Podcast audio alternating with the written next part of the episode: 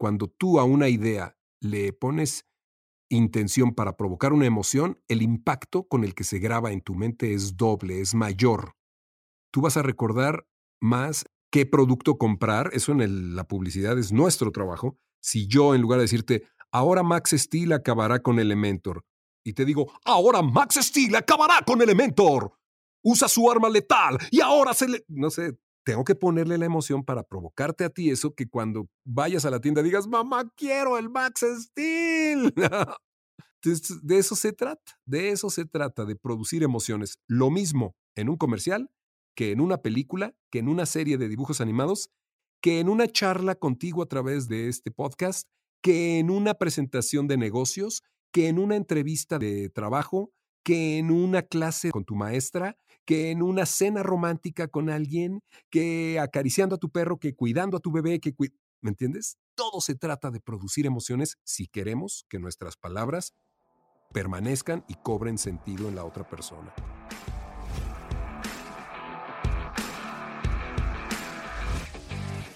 Hola, soy Edgar Saldaña y bienvenidos a un episodio más de Extraordinarios Podcast, el podcast donde tengo charlas con personas que están haciendo cosas extraordinarias en su vida y que por medio de esta plática nos van a contar cómo llegaron hasta donde se encuentran hoy en día y los retos que tuvieron que superar para conseguirlo. Soy un fiel creyente de que por medio de una buena plática podemos aprender algo que nos enciende esa chispa y nos dé un toque de inspiración para llevar nuestra vida un escalón más adelante.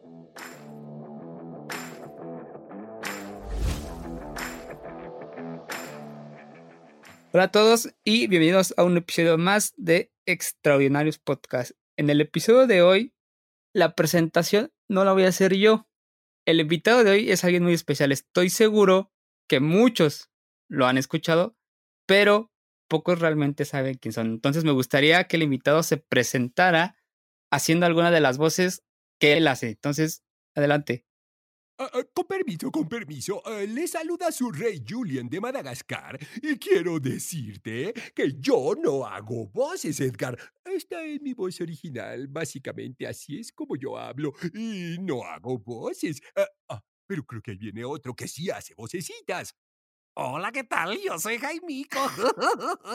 y yo, esta es mi voz original. No, no, no tengo que cambiarla. Yo, la verdad es que tengo el don de tener esta voz preciosa.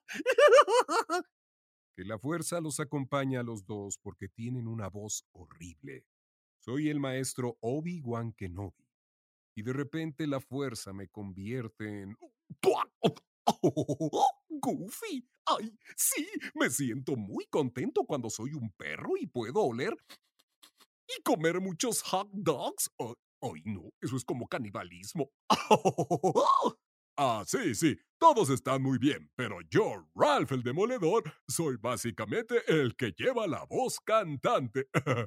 Aunque no sé cantar muy bien, ¿verdad? ¡Ah! ¡Cállense! Me tienen harto. Todos son unos ignorantes. La voz más bella es la de Miss Piggy. Kissy Kissy. Y desde un reino muy, muy lejano, llega la princesa Piggy. ¡Ah, qué belleza! ¡No me barbes! hm, ¡Comenzamos! No, estoy encantado. Mario, muchas, muchas gracias por, por, por la intro, por por aceptar, por regalarme estos minutos de tu tiempo. La verdad es que desde que tuvimos, bueno, tuve el gusto de escuchar tu plática en el Festival del Podcast, la verdad es que yo no sabía que hacías, o sea, te ubicaba por algunas, pero cuando me dijiste, no, yo hago este, la del vas al súper o a la comer, o la de el Max Steel, fue como un flashback, ¿no? Así como de, lo, escuchas en todos lados, pero no sabes realmente quién es, ¿no? Antes de comenzar, Mario, eh, para quien todavía no te conoce y si nos puedes dar una breve introducción, ¿quién es Mario Filio y qué hace? Porque sé que te dedicas a varias cosas, ¿no? Entonces, para quien no te ubique. Gracias, Edgar. Sí, mira, yo básicamente soy actor de voz, soy artista de la voz y con eso puedo este, trabajar en distintas áreas, desde, pues he cantado jingles, he grabado anuncios comerciales, he hecho voz para juguetes, videojuegos, parques de diversiones, películas, series de televisión. Eh, bueno, pues las aplicaciones que ahora ya son enormes. He hecho muchas cosas también para aplicaciones de de descanso, de apps para, para meditación. Hay unas bien, bien divertidas. Entonces, cuando te dedicas al mundo de la voz, pues hay un campo de acción muy lindo. Recientemente estaba platicando con una chica que fue y que ha sido mi directora musical en muchas películas. Y bueno, tengo la, la bendición de poder cantar. Entonces, he cantado y he actuado en muchas series y películas, lo mismo que en comerciales. Pero además, al estudiar publicidad, yo soy comunicólogo, pues me, me, involucré también en la televisión, en la radio y he producido para radio, he aparecido como actor en algunos comerciales a cuadro, he conducido videos, he hecho teatro musical, he hecho un poco de cine y bueno, pues últimamente me aboco a enseñar y a compartir mis conocimientos en talleres, en cursos para los que desean aprender a manejar su voz, que no necesariamente tienen que dedicarse a esto. Hablar es una pues una actividad que hace mucha gente y hablar bien es una responsabilidad de todos. Así es que en esas ando, ¿cómo ves? No, perfecto, Mario. Yo creo que, como dices, este que es un podcast y que quieres transmitir, tienes que saber bien o tener una buena dicción, que no es fácil, porque normalmente hablamos ante los demás y es, lo ves común, pero a mí me pasa que luego escucho mi grabación y digo, ¿qué dije?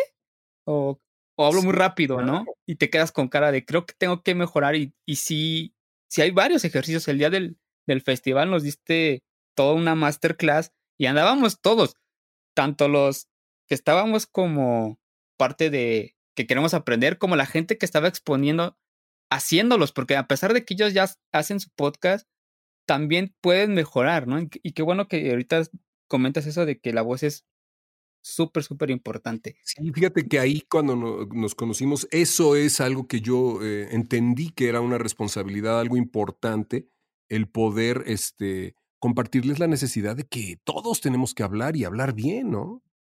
Sí, sí, sí. Mario, me gustaría que empezáramos ahora sí, como se dice, por el inicio. ¿Cómo fue tu primer acercamiento a trabajar con la voz? O sea, ¿cómo dijiste, e, e, esto es lo que quiero hacer y cómo empezó? Fíjate que yo vengo de una familia de gente que se dedica a trabajar con la voz, actores y, comediantes y gente de, del mundo de la, de la actuación.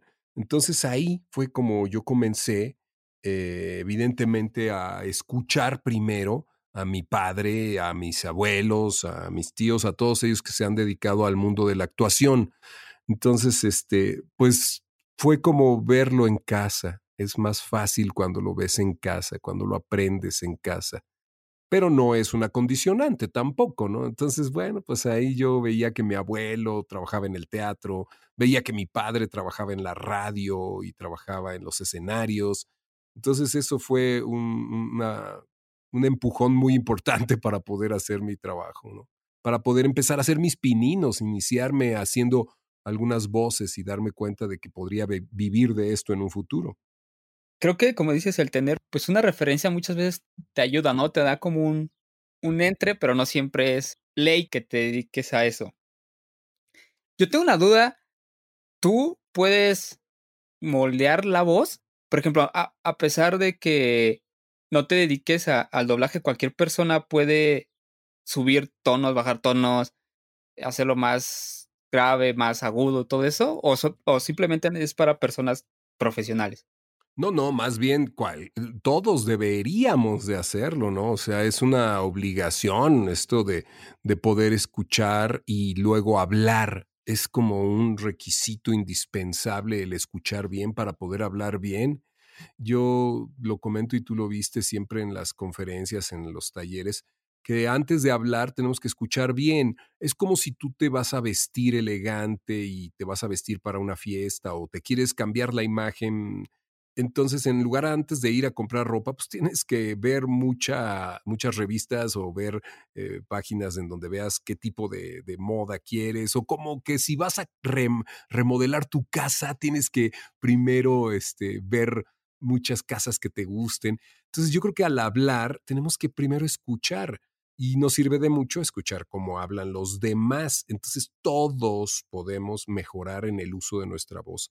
Si tú tienes un vicio al hablar y te das cuenta que no se te entiende, si tú tienes un vicio al hablar y, repites muchas muletillas, este, este, este, entonces dándote cuenta de eso, puedes empezar a corregirlo y a hacerlo mejor. La gente que hace podcast es muy común, la comunidad de podcasteros, que todos tenemos mucho que decir, pero también importa la forma en la que lo digamos, Edgar. O sea, yo creo que si tú tienes mucho que decir, pero lo dices bien, el impacto es mayor. Entonces, imagínate que tienes muchas cosas que decir, puedes decir cosas padrísimas, pero lo dices mal, entonces, ah, pues no, no, no, no jala, ¿no? Entonces, pues si vas a ir a la fiesta, arréglate guapo. Entonces, esto quiere decir, importa el fondo y también la forma. Sí, yo creo que igual el podcast te ayuda, porque a mí me ha ayudado de por sí. Digo, todavía me falta mucho camino, pero ya me suelto más. Quien escuchó las primeras entrevistas estaba si ahorita me siento así más nervioso porque estoy con Mario Filio, me sentía, me traba más, eh, pero te vas soltando. También es cuestión de práctica, ¿no? Puedes mejorar, pero necesitas practicarlo. ¿Alguna recomendación, Mario, de en cuanto a cómo podemos evitarlas, por ejemplo, las muletillas? Mucha gente y podcasters igual ya más experimentados de vez en cuando suelen caer. Sí. Se dedican a la voz, pero no lo haces como tan común que se te olvida que lo estás haciendo, ¿no? Sí, a mí me pasa muy a menudo de pronto cuando estoy platicando con alguien y fíjate que las muletillas son justo un proceso de tiempo que le estás dando al proceso intelectual para pensar lo que vas a decir si yo no sé exactamente qué voy a decir o qué voy a preguntar o cómo lo voy a hacer, a lo mejor sí sé qué, pero no sé cómo, entonces paso un poquito de tiempo dándole oportunidad a mi cerebro de acomodar las ideas haciendo, ah, mm, ah, em, este, este, mm, eh, entonces estás en un proceso intelectual. Yo lo que recomiendo es escribe siempre una escaleta. Si tú vas a hacer una presentación, vas a hablar con alguien, te le vas a declarar a alguien, le vas a pedir aumento a tu jefe, le vas a grabar un podcast, vas a entrevistar a alguien, lo que vaya a hacer, escribe antes, ya sea en un Word, en una hoja, donde tú quieras, escribe las preguntas directas o los puntos a tratar para que tu mente vaya directo a él sin estar dando rodeos, sin estar dando vueltas, ¿no? Incluso si deseas, escríbelo tal cual quieres preguntarlo. Fíjate que decía por ahí una psicóloga, siempre es bueno imaginar todas las situaciones. Imaginemos que en este podcast tú planteaste que Mario Filio se presente y luego le pregunto aquello y no sé qué, pero si antes de hacerlo tú te pusiste a pensar, ¿y qué tal que me dice esto? ¿Y qué tal que sucede aquello? Entonces ya vas como teniendo una idea de los posibles escenarios. Siempre nos va a ayudar eso. Entonces tú te vas a proteger y dices, bueno, si no quiere hacer la presentación, yo la hago, entonces tengo aquí un plan B. O si me dice esto, hoy si llega a mencionar a tal personaje, ah, le voy a preguntar esto, ¿no? O eso es importante, tener una guía, una escaleta saber de dónde empezamos a dónde terminamos, ¿no? Marisa, creo que la voy a empezar a aplicar porque yo tengo mi, como dices, mi escaleta. Tengo aquí, siempre pongo la introducción, las preguntas en negritas, las pongo en negritas para como no perderme. Y siempre pongo yo así como un bla, bla, bla, que es lo que la persona va a decir. Claro, claro. Pero me pasa que luego me, o sea, me dicen algo y, digo, no, es que eso lo tenías que contestar en la pregunta 2, en la pregunta 10 y ya me lo contestaste. Y ahora qué. Y entonces mi cabeza empieza como a, a, pensar y a ver, no, a ver, ahora por dónde me voy, ¿no? Pero la parte, como dices, muy importante de pensar todas las posibles situaciones. Es, Todos los escenarios, ¿eh? Ahora, bueno, en la entrevista hay un elemento muy importante que existe que se recomienda siempre eh, si tú tienes, digamos, un número determinado de preguntas, 5, 6, 10 preguntas, las que quieras, pero eh, haces la primera y lo que te dice tu entrevistado da pie para hacer una pregunta que no necesariamente está considerada en tu lista, hazle caso a eso, mejor hazle caso a eso y ponte en el papel de la audiencia de qué le gustaría a la audiencia saber, porque qué tal que el, el entrevistado te dice, bueno, sí, mira, yo cuando preparo el pastel de natas, lo primero que hago es ir a comprar leche bronca y entonces ahí sale la nata muy buena, muy fresca. Y tu siguiente pregunta es, ¿en dónde estudiaste? Entonces no le cortes la inspiración. A lo mejor todos queremos saber qué es leche bronca, hijo. Yo nunca había oído ese término. A ver, a ver, a ver, explícame otra vez. ¿Tú haces pastel de natas? Pues no eres locutor, hijo. Entonces, este, casi siempre de la primera pregunta sale la segunda. Sí, sí, sí. De hecho, yo ya tenía las mías. Igual hiciste un tema y también tuve que cambiar un poquito. Entonces, hay, como dices, eso es muy bueno. Igual es un poco de improvisación, pero siempre es darle hilo, ¿no? A la, a la conversación, no cortar y porque se va a escuchar raro y va a parecer entrevista de trabajo. Le digo, no sé, yo, yo que me dedico a reclutamiento como parte de trabajo formal, normalmente es así como las preguntas son estas y ya las respuestas son estas y ya, se acabó. No, no hay como, no hay como campo para poder hablar de otros temas, ¿no? preguntas cerradas que le dicen, ¿verdad? A menos que le digas, bueno, ya escribe algo respecto a tu familia. Entonces, Exacto, exacto, exacto. O sea, sí, ¿no? ¿por qué trabajas? Y si son muy cerradas y directo a lo que va uno, ¿no? Mario, me gustaría igual que me comentaras. Yo veo los personajes, o sea, por ejemplo, yo sé que es la, la voz de, de Will Smith. Acá entre nos, me gusta más tu interpretación en las películas y más en la de Soy Leyenda, que es como de mis favoritas, más la de Fred, Fred. ¿Qué estás haciendo ahí, Fred? ¿Eres real, Fred?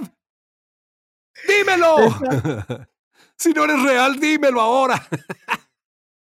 Qué horror salir y ver a Fred ahí.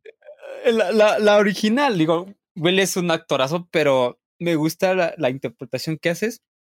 ¿Cómo te preparas para la interpretación de un personaje? No, no, creo que sea nada más así, porque no, obvio no, es difícil. Es difícil porque tienes que copiar. Fíjate, hay un elemento que no va a fallarte nunca. Copia los movimientos del personaje. Claro, sin salir, salirte de eje, porque cuando estás en una cabina de grabación no puedes hacer ruido con la ropa, ni con las manos, ni salirte del eje, ni ponerte a correr. O sea, tienes que hacerlo todo de pie frente al micrófono, en el, en el área que el micrófono te capte bien. Pero sí sirve de mucho copiar los ademanes y copiar la intención y la energía que veas en el rostro del personaje. Hace rato platicaba con una amiga que me decía, oye, mucha gente te dice, ay no, yo prefiero el, el, doblaje original. El doblaje, a mí no me gusta el doblaje, a mí se me hace que en el doblaje lo que hacen es esto, aquello y lo demás allá. Yo por eso no veo doblaje. Pero si no ves doblaje, ¿cómo sabes todo lo que me acabas de decir respecto al doblaje?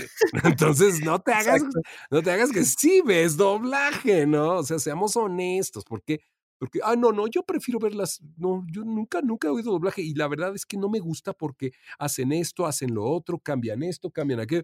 Entonces dices, ah, entonces sí ves doblaje, si sabes todo eso. La verdad, los que ven el doblaje y lo disfrutan, como tú en este momento que me dices que te gusta la interpretación de, de, Will Smith en esa película, ¿sabes cuál es el secreto? Que tú pudiste vivir y experimentar la escena y creerle que, que, estaba experimentando eso el actor, eh, en este caso Will Smith. Cuando tú eh, logras eso como actor, que tenga credibilidad tu actuación, entonces estás haciendo un buen doblaje. Te preparas para ello estudiando eh, evidentemente actuación, teniendo tus capacidades histriónicas lo mejor posible para poder lograr entrar en situación lo más rápido posible, porque para, para que Will Smith hiciera esa escena, te aseguro que le dieron el guion como tres o seis meses antes y él lo leyó. A mí me lo dieron cinco minutos antes de empezar a grabar, o sea, básicamente me dijeron, vas al loop 234, estás enojado gritándole a un maniquí. O sea, así, hijo. Entonces, ¿cómo te preparas? Bueno, pues aprendiendo a reaccionar de inmediato ante los estímulos y, caer en situación rápido. Y también, con base en la misma pregunta, como dices, tienes que saber reaccionar, pero también tienes que ver cómo es esa voz. ¿Cómo le haces, Mario, para identificar el tono exacto de, de tal personaje? No, es diferente para cada uno, entonces. Yo, yo creo que ahí desde el inicio el director que te llamó, te llama porque sabe que puedes darle el tono. O sea, ellos eligen, ¿no? Ellos te llaman o te hacen una audición y ya te, te escogen para una voz. Pero lo que sigue después es que tú pongas muy, muy activo tu oído. Por eso te decía al principio que el que no oye bien no puede hablar bien. Este no es un trabajo de abrir la boca y echar palabras para afuera, es un trabajo de escuchar. Y lo primero que nos hacen en el doblaje es que nos ponen la escena. A ver, vamos a hacer un ensayo. Y te ponen el primer ensayo de un, pedacito. ¿eh? El doblaje se hace a pedacitos. Nadie empieza una película y la termina. O sea, pedacito por pedacito y se repite hasta que queda bien ese pedacito, ¿no? El pedacito te puedo decir 25 palabras, no más. Y eso se llama loop, o sea, es una medida de medición para una medida de medición. Es una medida para con la que se estipula cuántas participaciones tiene el, el personaje. Y aproximadamente son eso, 25 palabras. Entonces, cuando haces eso, puedes oír cómo lo hizo el original. Luego el director te dice, yo quiero que más bien en lugar de que lo hagas así, conserves la energía, pero apoyes más bien esto porque en español no hablamos como ellos el idioma del que venga, ya sea inglés, japonés o lo que sea, ¿no? Entonces sí, es un proceso de, de ir poco a poquito, muy despacito, buscando la mejor manera de hacerlo para que se entienda y se adapte a la región para la que va a ser. Mario, cuando grabas o hay una escena con alguien como actores de doblaje, ¿la graban juntos o se graba por separado? Digo, porque como tienes que interpretar algo, no sé si sea mejor grabar por separado o lo graban los dos al mismo tiempo. ¿Cómo hacen esa, esas escenas? Qué buena pregunta, porque fíjate que antes sí se hacían todos en el atril. Este, el atril es eh, donde se ponen las hojas y ahí estaba el micrófono y así grabábamos antes. Eh, lo que sucedió fue que después de que se inventó la grabación digital y se puede trabajar por canales, como lo que me explicabas hace rato, ¿no? Que cuando grabas aquí en, en, en el Zencast, pues puedes grabar tu canal y el mío por separado y ya manipularlos, ¿no? Pues eso uh -huh. es lo mismo. Entonces a, a, en el doblaje se graba primero uno y luego se graba el otro. Entonces, no, tienes que imaginarte cómo lo dijo él y si no lo imaginas pero ya está grabado, el director te puede poner un poquito el audio del, del actor con el que estás interactuando, pero sí es complicado porque a veces no tienes la referencia del otro, ¿no? Nada más oyes el audio original en inglés o en el idioma del que venga, ¿no? Sí, ha de ser muy complicado. O sea, yo creo que, digo, tú que pasaste por ambos, ambos mundos, a lo mejor quien es actor de doblaje que va iniciando y le tocó casi poquito no tiene esa como ese background de, de, de, poder comparar ambos, ¿no? Pero como si tienes que tener muy buen oído si no, no vas a, a darle el tono y se podría escuchar, digo, todo tiene una post preproducción antes de salir. Entonces, esa comparación no se puede hacer con una persona que, que va empezando, ¿no? ¿A ti cuál te gusta más? Yo creo que, ¿sabes qué pasaba antes? Que sí se sentía en la escena esta energía de que estaban juntos. La verdad es que, mira, la tecnología trae cosas buenas y malas. La buena es que se puede hacer mucho más rápido una película y si tú te equivocas, pues nada más repites hasta que quede bien. Pero si yo me equivocaba en una escena en donde habían cinco actores, pues arruinaba la escena de todos, ¿no? Entonces, sí. Pero el resultado sí era mejor. Entonces, este, bueno, pues la verdad de las cosas es que se tiene uno que adaptar y hay que desarrollar nuevas habilidades para que suene bien.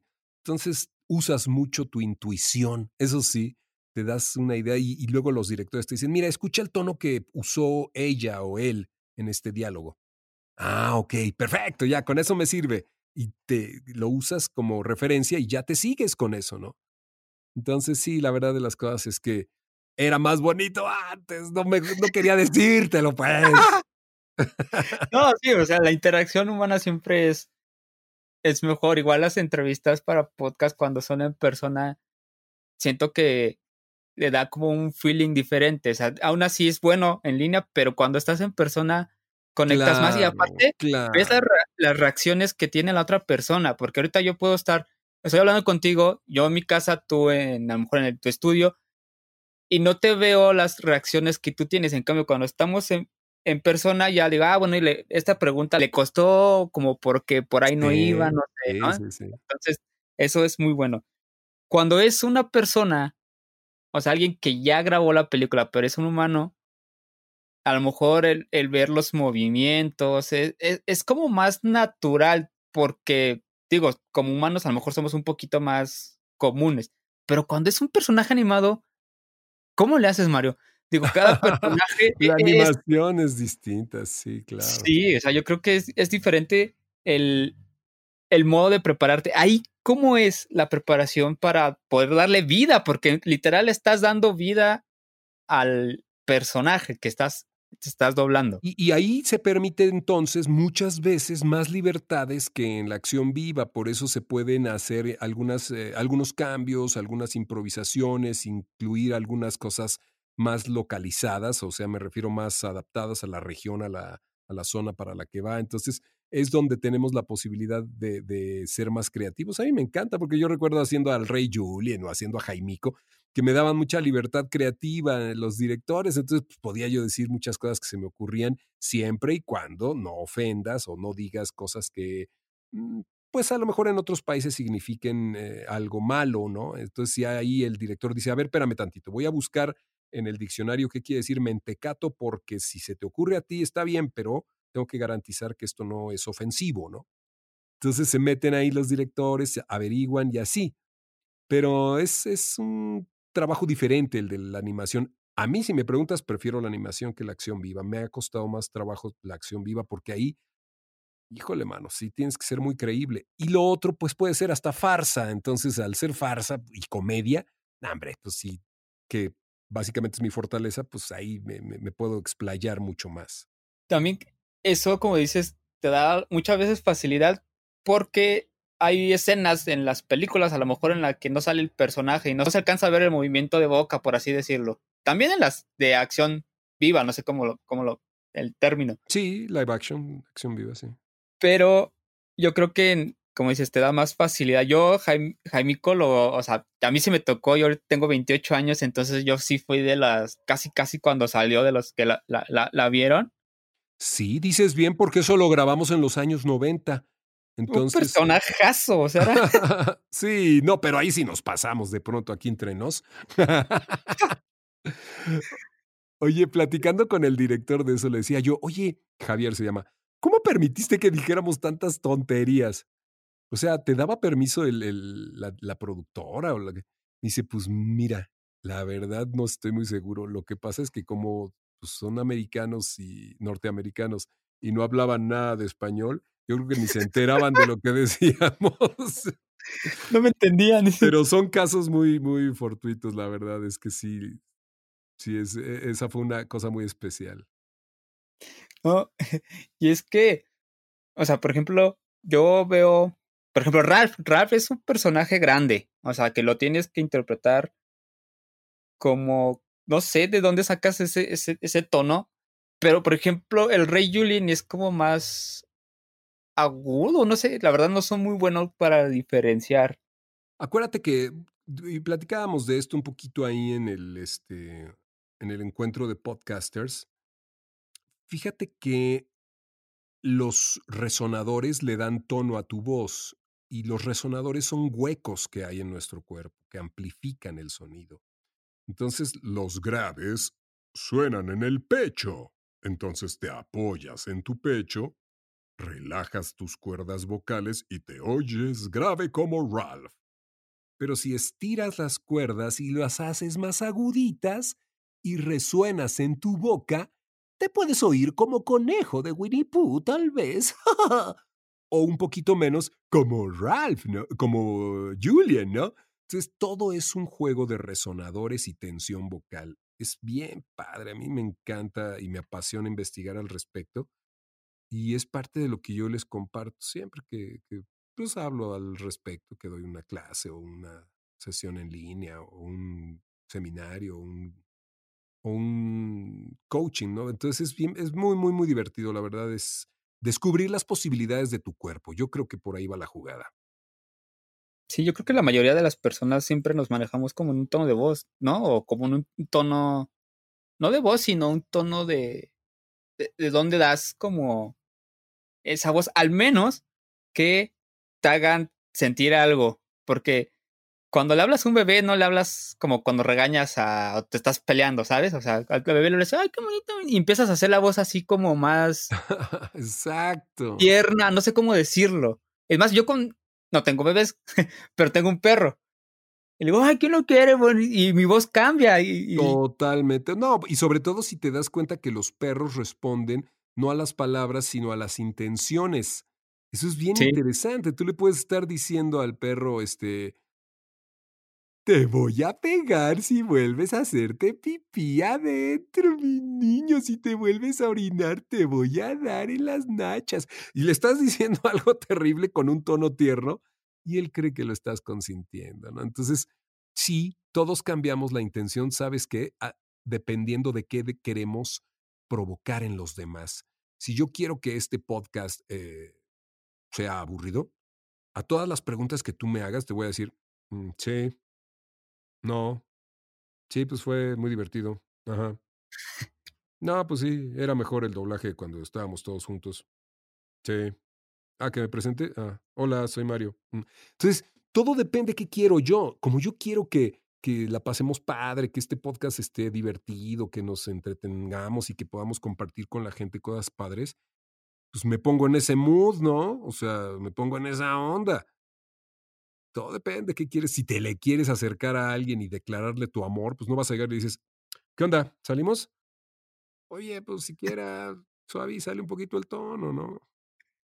Sí, también lo comentaste ese día en el, en el festival, hablaste de las de las emociones, ¿no? Que la emoción te puede llevar a tener pues un tono diferente, igual lo acabas de mencionar ahorita esto, o sea, e, eres un actor y, lo sabes hacer, pero ¿cómo lo podemos manejar como personas sin sentir la emoción como tal cual? Porque a lo ah, mejor no estoy triste. Es mejor... esas son las herramientas, los trucos que uno puede compartirle a la gente que todos deberíamos de utilizar. Mira, es un proceso que se llama estímulo, sensación, emoción, expresión. El estímulo es no sé, la playa. Imagínate la playa. Imagínate no solamente la playa, imagínate la arena, eh, el calorcito. Imagínate, Edgar, una cervecita helada al lado, en sí, en una mesita.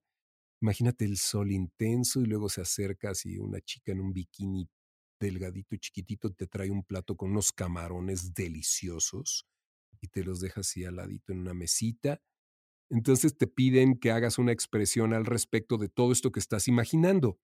Yo te propicié estímulos que te crearon una emoción, la emoción, una sensación, la sensación podría ser de descanso, placer, ¿sí? y luego ese descanso y placer te produce una emoción. La emoción puede ser contento, triste, enojado, descansado, ¿sí? satisfecho, entonces, si tú le pones a eso, pues, este, placentera la, la emoción. Entonces, yo te digo que hagas una expresión. La expresión podría ser. Ajá, descanso. Eh, eh, y luego, luego me viene a la mente conversar de colchones o algo así. Exacto, por ahí va. Entonces, tú produces una expresión. Entonces, acá la jugada es la misma. Si tú le vas a decir a alguien que la amas o a alguien que lo quieres, pues, te imaginas una, una atmósfera íntima, con la luz bajita, con una cercanía. No tienes que hablar muy fuerte. Le hablas al oído, te le acercas, juntas su nariz con la suya y cuando la tengas cerquita, le dices cuánto la odias.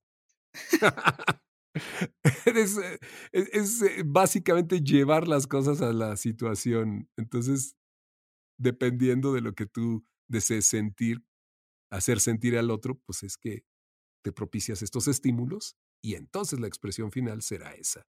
María, ya estamos por, por terminar y antes de agradecerte tu tiempo, quería también agradecerte, así como yo, yo siento que muchas personas les recuerdas su infancia, el juguete, el Max Steel, y dices, no, es que yo veía ese Max Steel y yo no sabes las horas que pasaba yo jugando de Max Steel. Yo la verdad, siempre, cuando era niño nunca fui tanto de Max Steel, yo era más como de subirme a los árboles, jugar fútbol y todo eso. Pero tengo primos un poco más chicos que yo que son así, tenían todos, así, todos, todos, todos, todos. Y el comercial, o sea, el comercial iba enfocado hacia ellos, pero ellos eran quienes convencían a mis tíos, oye, yo quiero de esto y quiero el elemento y quiero, eh, no sé, ni me acuerdo cómo se llamaban, porque tenían un montón de, de enemigos o no recuerdo. Sí, hay un montón, este, hay, este, ¿cómo se llamaba? Elementor metal, Elementor no sé qué, o sea. Lava, Elementor, así que Elementor de todos los, de todos los elementos. pero yo siento que como tú y como las otras personas que se dedican a prestarle voz a, tanto a comerciales como a, personas animadas o doblaje, porque en Latinoamérica se da mucho de escucharla eh, en español, van a pasar a, a ser recordados por, por, por mucho tiempo. O sea, yo recuerdo, yo, a mí no me tocó en su apogeo la voz de Benito, el de Don Gato. Pero si alguien, alguien habla con ese tono, digo, ah, ese tiene voz de Benito, ¿no? O sea, y, se te queda y, va a pasar y, así como, como eso, entonces yo creo que el trabajo que hacen como actores es, eh, eh, trabajar con la voz es trabajar a, ser parte de la historia, ¿no? Entonces te agradezco mucho no, pues, esa parte y esas sensaciones que nos hacen sentir a todos. Exacto, le diste al clavo. Yo lo resumiría en esto. Básicamente se trata de producir emociones porque cuando tú a una idea le pones intención para provocar una emoción, el impacto con el que se graba en tu mente es doble, es mayor. Tú vas a recordar más este, qué producto comprar, eso en la publicidad es nuestro trabajo. Si yo, en lugar de decirte, ahora Max Steel acabará con Elementor, y te digo, ahora Max Steel acabará con Elementor, usa su arma letal y ahora se le... No sé, tengo que ponerle la emoción para provocarte a ti eso que cuando vayas a la tienda digas, mamá, quiero el Max Steel. de eso se trata, de eso se trata, de producir emociones. Lo mismo en un comercial que en una película, que en una serie de dibujos animados, que en una charla contigo a través de, este podcast, que en una presentación de negocios, que en una entrevista de, trabajo, que en una clase de, con tu maestra, que en una cena romántica con alguien, que acariciando a tu perro, que cuidando a tu bebé, que ¿me entiendes? Todo se trata de producir emociones si queremos que nuestras palabras pues permanezcan y cobren sentido en la otra persona. No, eh, yo creo que hace poco estaba hablando sobre el storytelling, a lo mejor ustedes lo manejan mucho. Sí, claro. Y, y justo es eso, o sea, es provocar esas emociones, es, te provoca esa sensación. Yo, por ejemplo, ahorita ya no compro Maxil, pues ya, o sea, ya no. Pero cuando tú me dices, oye, ¿con qué rastrillos te rasuras? Tampoco es como que me salga mucha barba, pero Gillette, porque yo recuerdo que también comentaste que haces la voz, entonces, y, una rasurada más suave, no sé cómo le haces y dices, no, yo quiero que mi, mi, cachetito se sienta suave y que, que, las, hojas, que las hojas de, del rastrillo corten bien y todo eso, ¿no? Entonces... Todo eso lo traduces en la palabra, o sea, nada más estás diciendo, para una afeitada más al ras, usa la nueva. Entonces, lo que le estás diciendo en otras palabras es, quiero que quede mi cara bien lisita y parezcan pompas de bebé, ¿no? Entonces, sí es muy divertido. Es, híjole, no quería decir el término manipular, pero sí es influir, influir en la decisión de compra. Sí, sí, sí, eso es, al final de todo, e, eso es la mercadotecnia. Mario, ya estamos a nada, nada más me gustaría hacerte un par de preguntitas más. Estas siempre se las hago a, todos los invitados. Te agradezco mucho tu tiempo y estas me gusta hacerlas porque sí me hacen como un poquito ponerlos a pensar, ¿no? Mira, la primera es, si pudieras tener la oportunidad de sentarte con cualquier persona a tomar por un café con una hora, no importa que la persona esté viva o muerta, ¿con quién sería y por qué? ¡Ay, qué padre! Me encantaría hablar con Chaplin. No, es que es todavía peor, ¿no? Es, es otra onda ese mono. Sí, sí, es que imagínate hablar con un comediante que no podía usar la voz. Ajá. Oye, ¿cómo, cómo transmitías las, las ideas, la comedia en puros gestos y en puras acciones? Qué increíble, ¿no?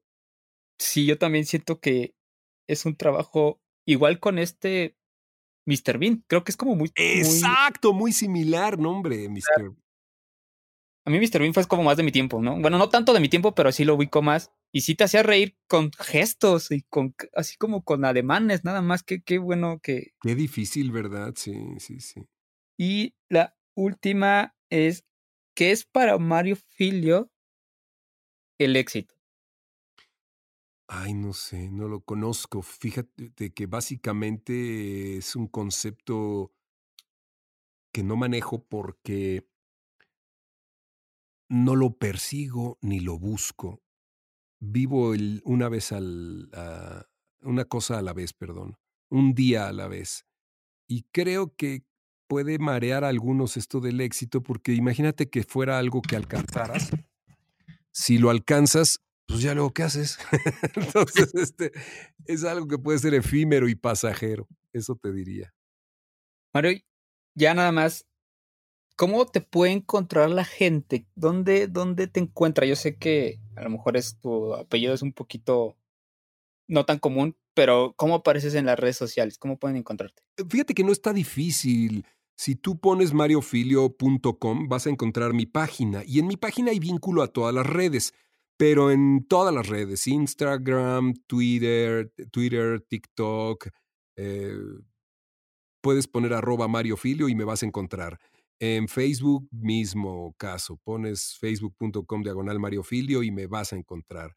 En YouTube escribes Mario Filio y vas a encontrar mi canal con muchos este, videos y, y cosas divertidas. En el podcast, para escuchar los podcasts, nada más pones en cualquier buscador podcast de Mario Filio y me vas a encontrar. Así es que no es, afortunadamente soy fácil de rastrear.